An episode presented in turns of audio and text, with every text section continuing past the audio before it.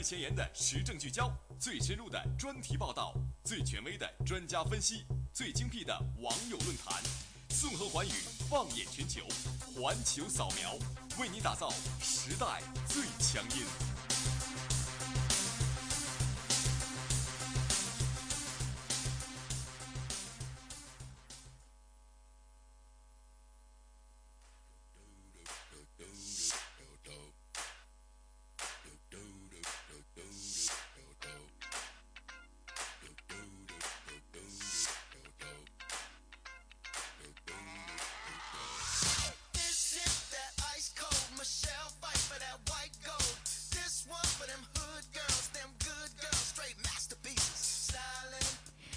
各位听众，你们好，欢迎在每周日晚准时锁定 FM 九十五点二浙江师范大学校园之声，这里是环球扫描，我是主播向和，我是陈作。那很高兴和陈作一起来做这档节目。那对于想和来说呢，也是难得的机会哈，得以能够坐在这个播音间里和陈作一起来合作环球扫描。那既然今天的这个播音间里面是娘子军来当道呢，也难得我们的编辑李丽给我们奉献上了非常活泼的这样的一个稿子。那我们今天呢，也算是要和大家说一点有意思的事儿哈，就不要太严肃了。那更主要的是呢，希望环球扫描能够给大家一个新的思路，这主要是我们的办节目的一个宗。对对对，嗯，那好的，那马上来进入正题，一起来看一下今天的主要内容。我们今天的要闻点击呢是要聚焦到现在应该是即将进入闭幕发布会的澳洲呃博鳌亚洲论坛。对对对，嗯，博鳌亚洲论坛到底是一个怎么样的组织？它为什么会引起媒体这么大的关注？嗯，并且它的二零一五年将有哪些看点？也是我们这次节目想要。和大家聊到的一个问题，嗯，没错没错。那除了这个要闻点击中主要的这个板块聚焦博鳌亚洲论坛之外呢，我们第三个板块社会万象中会为大家带来两条非常有意思的社会新闻。小朋友为什么可以不再讨厌吃青菜了呢？我们接下来就和大家一起谈到，嗯。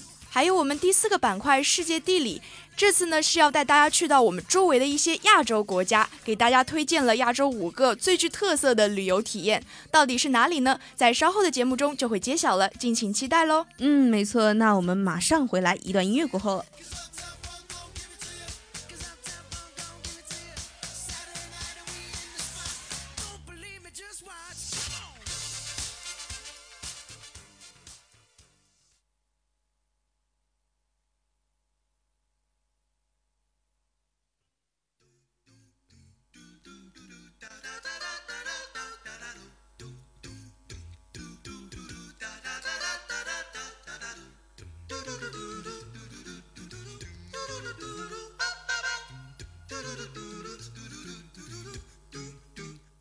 好的，那熟悉的音乐也响起来了，马上来进入我们今天的一句话新闻。环球扫描，扫描环球，一句话新闻，让我们一起来嗨翻全世界。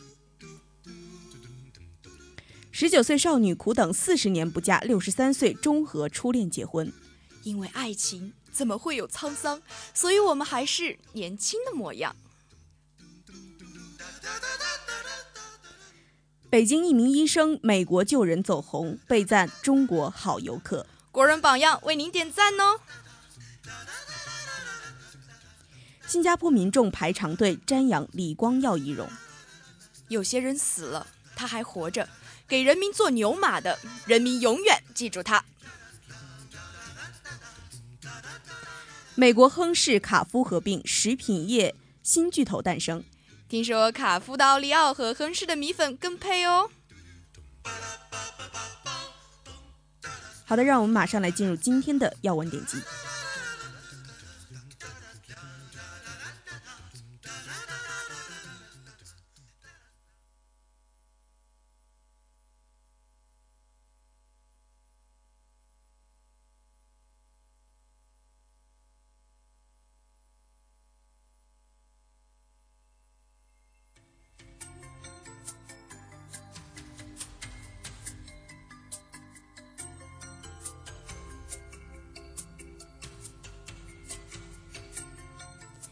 好的，那在非常轻松的一句话新闻之后，马上来进入我们今天的最主要的板块要闻点击中，聚焦博鳌亚洲论坛。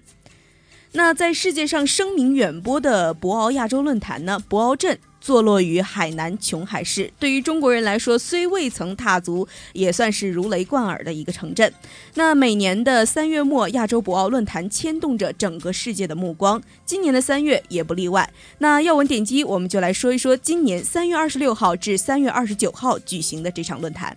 这场论坛可以说也是给我们留下了一大串的问号。嗯，博鳌亚洲论坛到底是一个怎么样的组织？嗯，它为什么会引起媒体如此大的关注？博鳌亚洲论坛二零一五年将有哪些看点？如何推促进亚洲与世界的交流与合作共赢呢？嗯，没错，那整个的这些问题呢，都是我们这些平民所关注的这个呃这一场盛世中的问题哈。对对。那当然，对于平民可能很多的这些普通的听众朋友们来说，亚洲博鳌论坛对于他们来说依然是一个很远的一个呃一个大型的会议吧，可以说。那就由陈作来告诉我们一下，什么是亚洲博鳌论坛呢？博鳌亚洲论坛，它的简称是 BFA，其实它非常的年轻啊，嗯，也是在二零零一年才开始建立的。它是一个非政府、非盈利性、定期定址的国际组织，主要的目的呢是为政府、企业以及专家学者提供一个共商经济、社会、环境以及其他问题的高层次对话平台。其实简单的来说，就是亚洲各国和澳大利亚等国在平等的条件下进行各方面信息交流，并迎接全球化而发生各种挑战的进行的这么一种大型的一种会议吧。嗯，简而言之呢，用白话来说，就是呃，亚洲的各个各最高层的这些大佬们聚集在一起的一个平台哈，或者说交流信息的一个机会。那其实到二零一五年博鳌论坛，就像刚才陈作所所说的一样，并不是特别的。呃，拥有长久的历史，今年才十四周岁哈，比我还小。对，没错没错，还算是属于青春期的一个状态。那从它的历年的这个主题上来看呢，我们还是非常的呃感兴趣的，因为从二零零二年开始到二零一五年，十四年的时间，到底经历了哪些主题？呃，一起来看一下。那首先呢，从二零零二年开始哈，二零零二年的这个博鳌呃论坛算是第一届了哈，一定要说一下的，就是新世纪新挑战，新亚洲亚洲经济合作与发展，因为是第一年，所以可能大家还处于一个尚且保守的一个状态。那从零三年开始就已经呃。呃，开始渐渐的走向了一个亚洲的这个整调整亚洲方向的这样的一个作用了。比如说，它的这个主题就是亚洲寻求共赢、合作促进发展。而零四年呢，就是依然是寻求共赢哈，一个向世界开放的亚洲，还有亚洲的新角色、亚洲的新机会等等等等，都是零四年、零五年、零六年的一个话题。那一直到呃一五年为止，其实中间还是出现了许多的这样的一个事情的。就比如说零八年的呃，它的主题是什么呢？我们可以看到，零八年的主题还是绿色亚洲在变革中实现共赢。这个时候经济危机还是没有发生的。对对。但是到了零九年，马上变成了。经济危机与亚洲挑战与展望，可以体现出这个经济危机对于亚洲的影响还是非常的大。对对，零八年的时候，大家还算是哎比较从容的哈，还是还是亚洲。对对，有余有余的，就是比如说绿色亚洲还是处于一个对于环境上的一个关注。对。那到零九年的时候，倏然间这个亚洲博鳌论坛就变成了一个对整个亚洲经济命脉的一个方向性的一个大型的会议，整个危机感就出来了。对对对，可能从零九年开始，呃，亚洲博鳌论坛它的这个整个的地位哈，我觉得有一下子上升。对，有一种质的飞跃的这样的一个感觉。那除开零九年以后呢，从呃零九年、一零年、一一年、一二年、一三年、一四年，一直到今年二零一五年的主题，其实更让人感觉到有一种呃关注的感觉，或者说跟我们有所关系的这样的一个感觉。那二零一五年的这个主题是什么呢？亚洲新未来迈向命运共同体。其实可以说。呃，博鳌论坛历年的主题都是有一个与时俱进的感觉在里面。嗯嗯，从它的这个整个的这个主题上可以看出亚洲的整个的走向，是吧？对，所以我们就呃。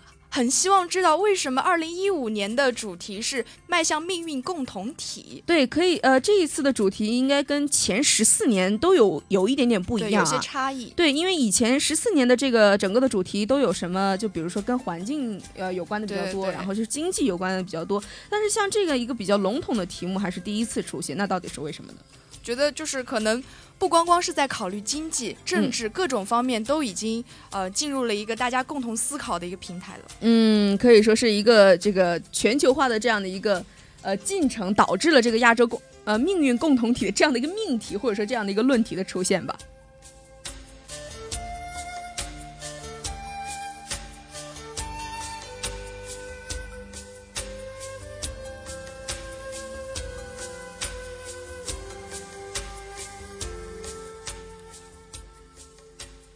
么，其实，在现在，我们的经济下行压力是越来越大了。一些亚洲的国家呢，也是在政治安全领域的矛盾越来越多了。嗯，就比如说近年来中国、中国和日本的矛盾冲突啊，还有一些周边小国家越南、菲律宾等等国家的一些摩擦。嗯，在我们的日常交谈中也经常可以听到，所以就算不关注时政，也会或或多或少的对。命运共同体这个词有所耳闻吧？我觉得，嗯，没错。其实刚才也提到了一个经济的问题哈，说呃，表面上虽然是好像是中国和日本，还有或者说中国和亚呃东南亚的这些国家之间的一个摩擦，其实归根究底还是一个经济上的问题，或者说利益上的一个问题，所以才会产生的一个摩擦。呃，从从而也可以看到哈，这个亚洲命运共同体的这个。论呃，这个这个论题还是挺切合，就是亚洲整个的这个一个形式的。那除了这些呢，其实呃，对于这个论题已既然已经定下来了，我们还是更加关注的是博鳌的声音。比如说，呃，亚洲博鳌论坛里面哪些议题最热，或者说哪些议题离我们最近，这还是我们比较关注的一个问题。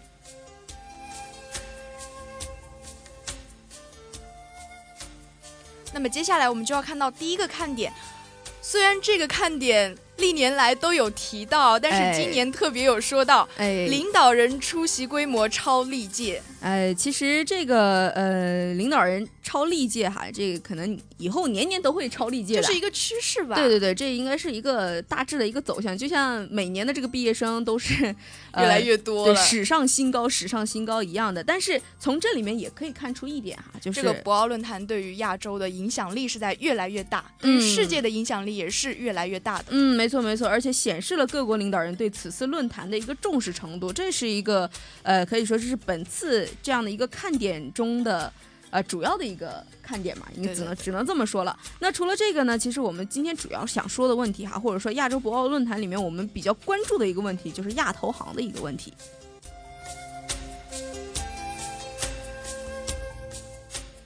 那还是老问题啊，就像刚才讲了亚洲博鳌论坛到底是什么一样，这个亚投行又是什么呢？亚投行呢，其实是一个呃，它的全称是什么？亚洲投资、亚洲基础设施投资银行，也就是简称为亚投行嘛。那呃，其实我听说除了亚投行以外，还听说过另外一个，是不是还有一个叫什么亚洲亚洲开发银行啊？对，亚投行跟亚行有有区别吗？有什么区别吗？亚行其实我觉得它是一个更加笼统的一个组织，就什么都管。然后亚投行的定位呢，是一个政府间性质的亚洲区域多边开发组织，重点是支持它的。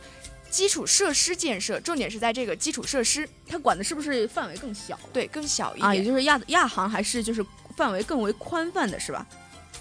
对吧？对。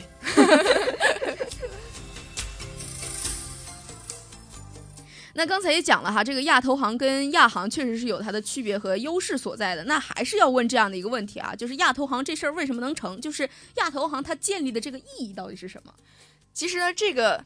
呃，主要还是一个钱的问题吧，因为亚洲它一直到从现在开始到二零二零年需要七千三百亿的美元来支持基础建设，嗯，而这个这个庞大的资金，呃，亚洲开发银行甚至包括是世界银行都是没有办法来专注的，嗯，放这么多钱来投入到亚洲的基础设施建设里面的。嗯，那毕竟这个亚洲呃带领着，应该说全世界。呃，绝大部分的这样的呃，也不能说绝大部分哈，但是是大部分的这样的一个人口，所以用钱的地方肯定也多。世界银行呢，呃，毕竟是要管着世界全世界的世界各国的，可能它的专注力不是太多。所以说，你的这个主要的论点还是说，呃，亚投行其实主要是专注于亚洲的基础设施，所以它的这个建成是十分的有必要的，是吗？对对对。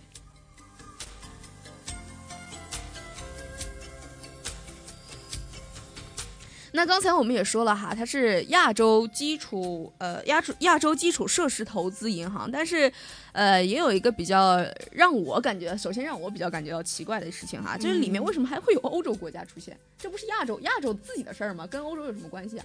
但是亚洲的事情其实是跟全世界都应该有一个联系，因为现在嗯经济全球化了嘛，嗯全世界都联系到了一个整体。嗯而且你刚刚也说到，亚洲是世界上人口非常多的一个地方，嗯可以说像中国这样全世界人口最多的国家都是处于亚洲这个地方，所以它的市场应该是非常非常大的。啊，也就是说人多的地方市场就大，所以说欧洲也想过来。对，来分一杯羹，来赚点钱呗。呃，可是为什么他他他他怎么能再到这里来赚钱呢？或者说欧洲它虽然呃它看发达的国家纷纷表示积极的态度来加入这个亚投行的话，它你不说刚才说分一杯羹，吗？它怎么去分呢？其实你说，呃，现在不是在呃，就是现在加入的国家可以是有一个创始国的身份，啊，对对对，那你说有创始国的身份，是不是就投票权可以多一点？相当于就是掌握了在这个组织里面的一一个话语权吧？我觉得。啊，这在这边哈，小何要跟大家先说一下，亚投行其实是定位于一个政府间性质的一个亚洲区域多边的开发机构，所以说它的重重点是支持，刚才也说了是支持基基础设施建设设施建设的。为什么要说这一点呢？因为从国家层面的考虑回报来说，它既包括经济回报，也包括一个政治上的回报。所以说，金融机构它毕竟不是说是一个政府的一间的一个机构，它是一个金融机构。金融机构最大的特权就是投票权。投票权，对对我帮了你，到时候我出了问题，你也得帮我。对对对，所以说投票权的多与寡决定了这个成员国的它的就是决定于它的出资份额。对，从这里面就可以看出大头是谁了。现现在全世界普遍认为谁最有钱？中国人嘛。中国。所以说，这个亚洲投资呃亚洲基础设施投资银行呢，其实出了举举比较大的一个份额的，就是中国。方面可能出了一个比较大的份额。那刚才也说了，这个投票权的权重导致了这些欧洲国家的进入哈，也就是说投票投票权越多，你进入的时间越早越早，哎，你的这个这个说话的分量就越重。对对，就像我们的 QQ 里面，你一年会员跟两年会员毕竟是不一样的嘛，对不对？所以说这个创始国可能呃现在越来越多，或者说欧洲国家呃积极表态加入，也有这样的一个原因。欧洲国家想要在亚洲有一个发展，你必须参加到这个呃跟全亚洲都有关的一个组织里面来。对你得先进来，对你得先进来来，你才会有这一杯羹可吃。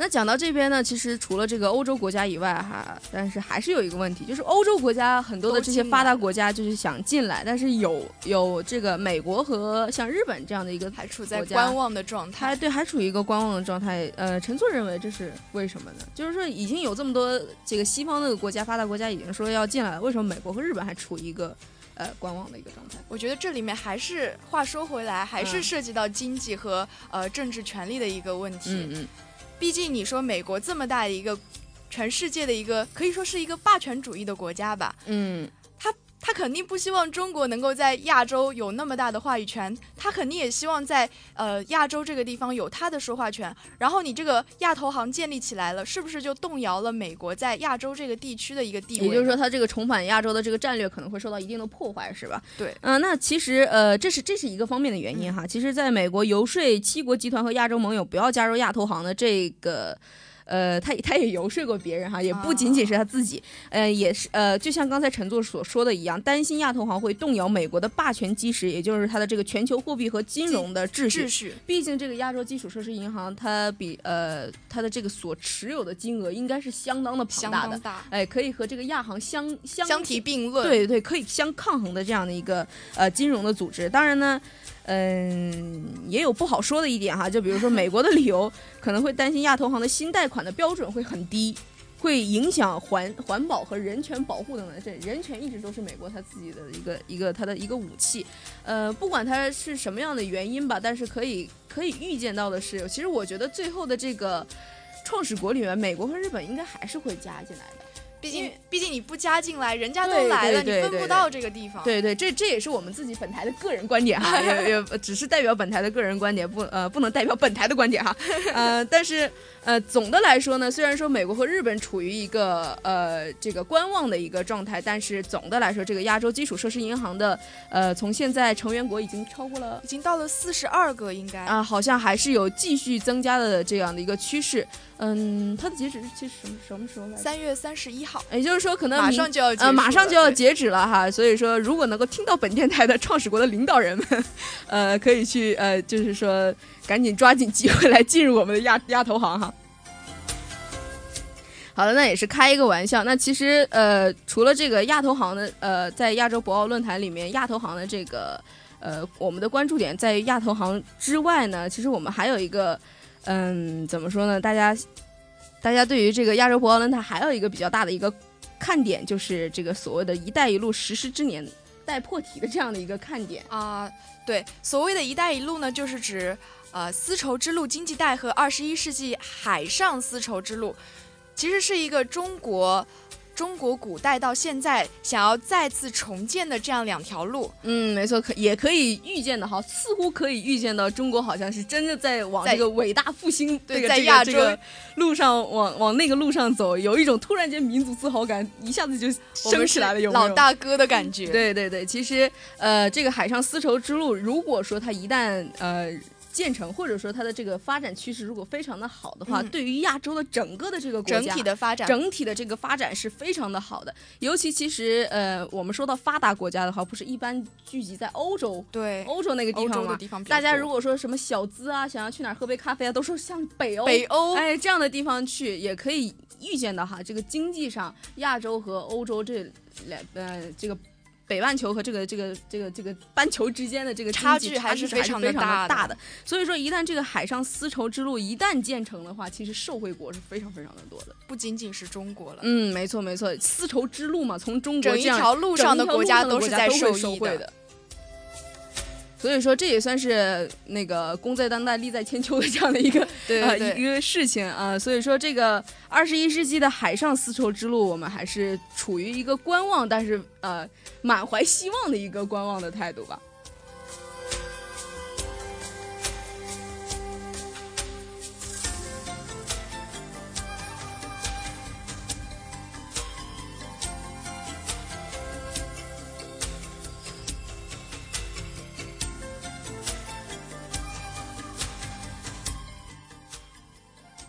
那么关于这个博鳌亚洲论坛这个话题，我们其实用习大大的话来说，来结束这个话题是非常好的。好吧，对 他，其他的又说什么了？习大大说的可好了，他用了四句四个国家的四句谚语来结来总结了这个呃合作关系啊。嗯，他说是东南亚的国家讲水涨荷花高，非洲朋友讲独行快，众行远，欧洲国家讲一棵树挡不住寒风。嗯中国人讲大河有水小河满，小河有水大河也满。其实这些说的都是一个道理，嗯只有合作共赢，才能办成大事、办好事、办长久事。嗯，没错，那也算是呃迂回的再一次绕回了我们这个二零一五年的这个亚洲博鳌论坛的一个主题了哈，也就是我们所说的亚洲共命运共同体的这样的一个合作共赢。嗯。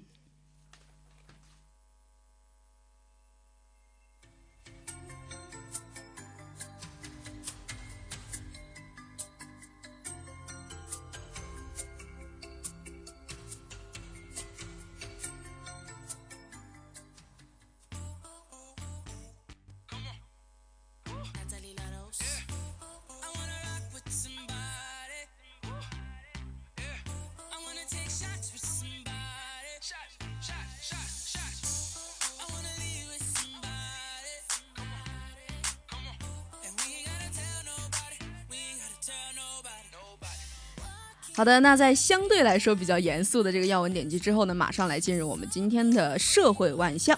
那在社会万象中，刚才想和在呃这个提这个内容，我们的开头的时候就已经说过啊，会给大家带来两条非常有意思的社会新闻，那大家敬请期待一下。那首先第一条社会万象中讲哈，研究称若饭菜美味，小朋友将不再抗拒青菜的摄入。那不少妈妈都会感叹啊，菜炒的再好吃也没什么用，小朋友讨厌青菜就是讨厌青菜。那呃，研究表明哈，这句话就是错的。据中央社的二十四号报道，最新公布的研究发现，美国麻州学校请来的专业厨师帮忙料理的餐点，餐点美味可口，小朋友吃的青菜量也多了百分之三十。那美国的医学会期刊网站刊登的这份研究对呃，据说是为对抗对抗儿童肥胖带来了让人鼓舞的线索。那研究中也发现了蔬果的外观对孩童摄取量不呃不具备一个长期的影响。嗯，而且研究主笔美国哈佛大学营养系的科恩也说，哈，这一份的结果凸显出重点在着重学校餐食的可口度。那这份研究也显示，若学生一开始抗拒比较健康的食物，校方就不应该就此放弃。呃，其实想和的观点哈，就是这些孩子吧都是惯的，你要是饿他两天呢，他就该吃的都会吃了。那么我们看到的第二则消息呢，是来自德国。还有一个艺术家在牙签上展示了微雕绝技啊！嗯，根据美国网站三月二十五号的报道，美国五十一岁的艺术家拉格纳罗伊施。哦，他的名字好长，后面还有一个克林肯伯格，是一位微雕微雕的专家，他可以在牙签和铅笔尖上雕刻。嗯，这些雕刻呢非常非常的小，你只有用放大镜才能看清楚它们。但是他的作品呢，包括了猫、长颈鹿、牙刷，甚至还有著名的政治家，造型呢非常的丰富，颜色也很鲜艳。嗯。各种看上去是萌萌哒，嗯，好吧，那除了这个，其实说到微雕哈，中国才是祖宗，有没有？我们有米雕，我们甚至可以在头发上进行雕刻。没错没错，但是它的这个确实是比较呃有创意的哈，我也看过它的这个牙签和铅笔尖上的这个雕刻，虽然非常小，但是确实是。呃，有那么一种惟妙惟肖的这样的一个感觉，而且它和我们不同的是，它会给它上色，而且上出的颜色是非常鲜艳，看上去真的蛮可爱的。嗯，但是我虽然很欣赏这种艺术哈，但是真的有一个问题萦绕在我心中很多年，有什么用呢？对呀，为什么要刻这个东西呢？对吧？呃，不管怎样哈，新的艺术形式还是让人非讲感觉到非常的呃欢欣鼓舞的，希望这个微雕能够在全世界普及开来，能够有更多的艺术大师的出现。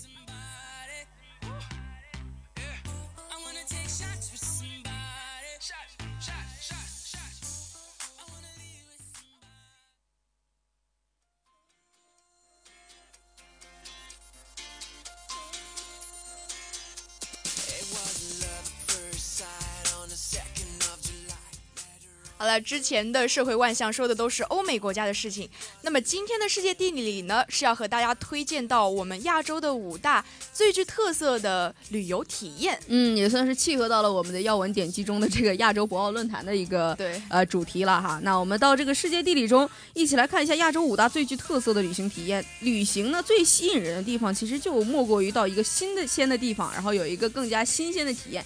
那说句不好听的呢，就是在一个别人待腻了的地方，我移到那边去啊，对吧？然后呢，这些体验呢，不仅仅包括吃喝玩乐，但是更多的还是在于感受当地的生活文化和艺术等等。你要有特色，我们才喜欢去嘛。对啊，你主要是为了吃的话，其实淘宝什么都可以，哪儿都能吃到，都可以买到了。只不过到那边的这个人文艺术的这个情怀哈，或者说它的这个整个风景才是非常的，只能在本地才能有。对对对对，最真实的感受，才能感觉到的。那呃，那赶紧我们一起来用语言也要去去一下这个地方哈。那首先要去的地方就是这个韩国。韩国其实说实在的，像济州岛啊，还有这个首尔啊，都是我们所熟知的。但是韩国的乱打秀，你知道吗？听说过，好像是呃用厨房里的工具进行敲打来完成演出的。呃，想和有幸，呃，这个在在网上听过哈，到没到那边去听过。这呃怎么说呢？虽然说这个我们的编辑哈李丽写的非常的有意思，写的是。呃，具有四物的原始的声音的爆发力，很有节奏感，有明显的旋律。就算根本不懂汉语，韩语也完全能看懂这个所谓的这个乱打秀哈。但是想的可能确实没有什么艺术细胞，听的时候觉得。就是砰啷砰啷砰啷，就是有一种很刺耳的这样的一个感觉哈。那呃，这个乱打秀呢，其实是将韩国的传统舞蹈和节奏融为一体，然后用表演的形式让人感受到这个韩国的传统文化。那如今呢，乱打秀据说非常的有名哈，已经成功的进驻纽约的百老汇了，也已经成为韩国代表性的文化观光产品了。那如果说作为一个它韩国整个文化的一个宣传的话，乱打秀。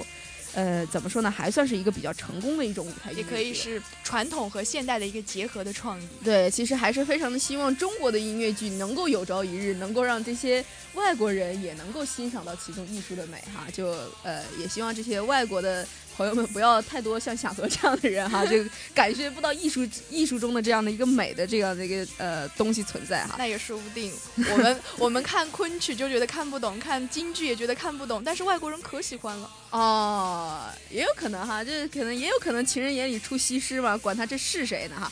那我们除了到了韩国以外，马上来看一下日本。日本也算是在全世界范围内非常有名的一个观光旅游的国家。对，像日本的歌舞伎，可能很多人都知道。就比如说，我们看过一个电影《艺伎回忆录》，非常有名。嗯嗯。那里面章章子怡和巩俐的那个艺伎的扮相，也是给人留下了很深刻的印象。杨紫琼吧？杨紫琼吗？杨紫琼吧，章子怡和杨紫琼吧。哦。杨紫琼吗？啊，可能是我记忆发生了错乱。嗯，那它其实这个呃歌歌舞伎呢，嗯，在中国人应该还是有所了解的。所以说，对于呃这方面的那个舞蹈啊、故事啊、服装、武打等等，虽然不是很详细的知道，但是哈，好歹也会知道那么一点点。那日本的歌舞伎算是日本的一个代表性的艺术艺术形式了，它是有一个非常悠久的历史和很多的这个说道的，跟我们的国宝京剧。有呃，对于他们来说也算就是就是他们的京剧，对对，他们的一个国宝了。所以说，如果到了日本的话，一定要去看一下，因为据说他们的那种独特的化妆方式，就惨白惨白惨白惨白红红的一个红红的一个小小的一个点呢，其实也有很多的日本的典故在里面呢，还有里面的这个肢体动作啊、特殊的音乐啊等等。虽然说那个和服哈，就是裹的那个艺伎根本动不来，动不来的那个样子，但是，呃，如果说是二十来岁的这些日本人、日本的女孩子穿那个和服的话，是非常的漂亮，可美了。嗯嗯。而且还有一点很方便，他们的剧场内呢是有耳机指南的，可以便于初次看戏的观众欣赏歌舞伎。嗯，这也算是非常人性化的一个设计了。那除了日本之外呢，我们让我们一起来转战新加坡哈。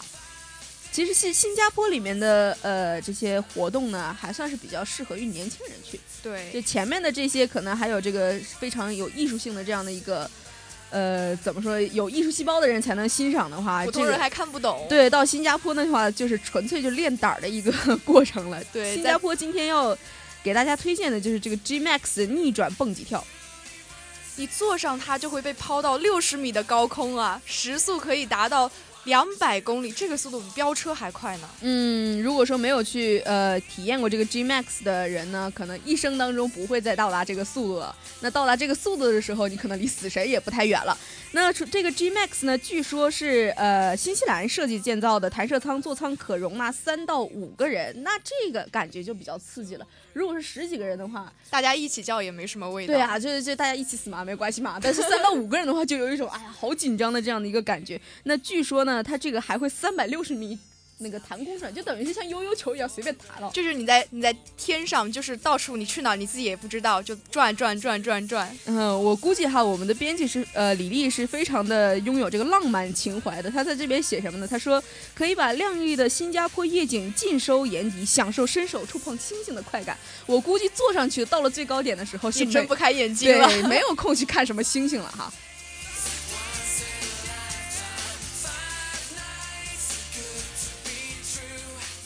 好的，那在这个除了新加坡的 G Max 的逆呃逆转蹦极跳之外呢，还是要进入我们的呃新加坡里面的另一个景点，就比较有名的一个景点，就是金沙酒店的空中花园。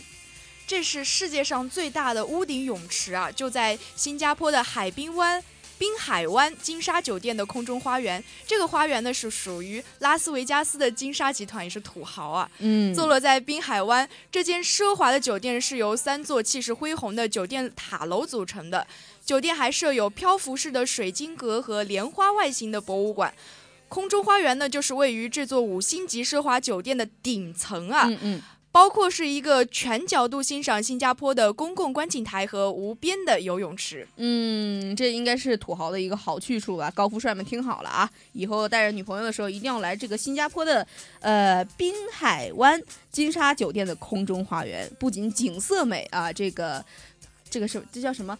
呃，上手的这个女孩子上手的这个几率也非常的大哈。那除了这个新加坡之外呢，到这个巴厘岛呃，巴厘岛的暗涌河漂流也算是一个不错的体验。据说这个巴厘岛给人的那个印象哈，一直都是非常的浪漫，对温柔的，应该说它的节节奏是非常的缓慢的这样一个地方。地方哎，没错，但是这里边的这个漂流也是世界有名的。据说这个河长十一公里，流经二十二处急流点，两岸均是原始森林变换景象，非常的刺激。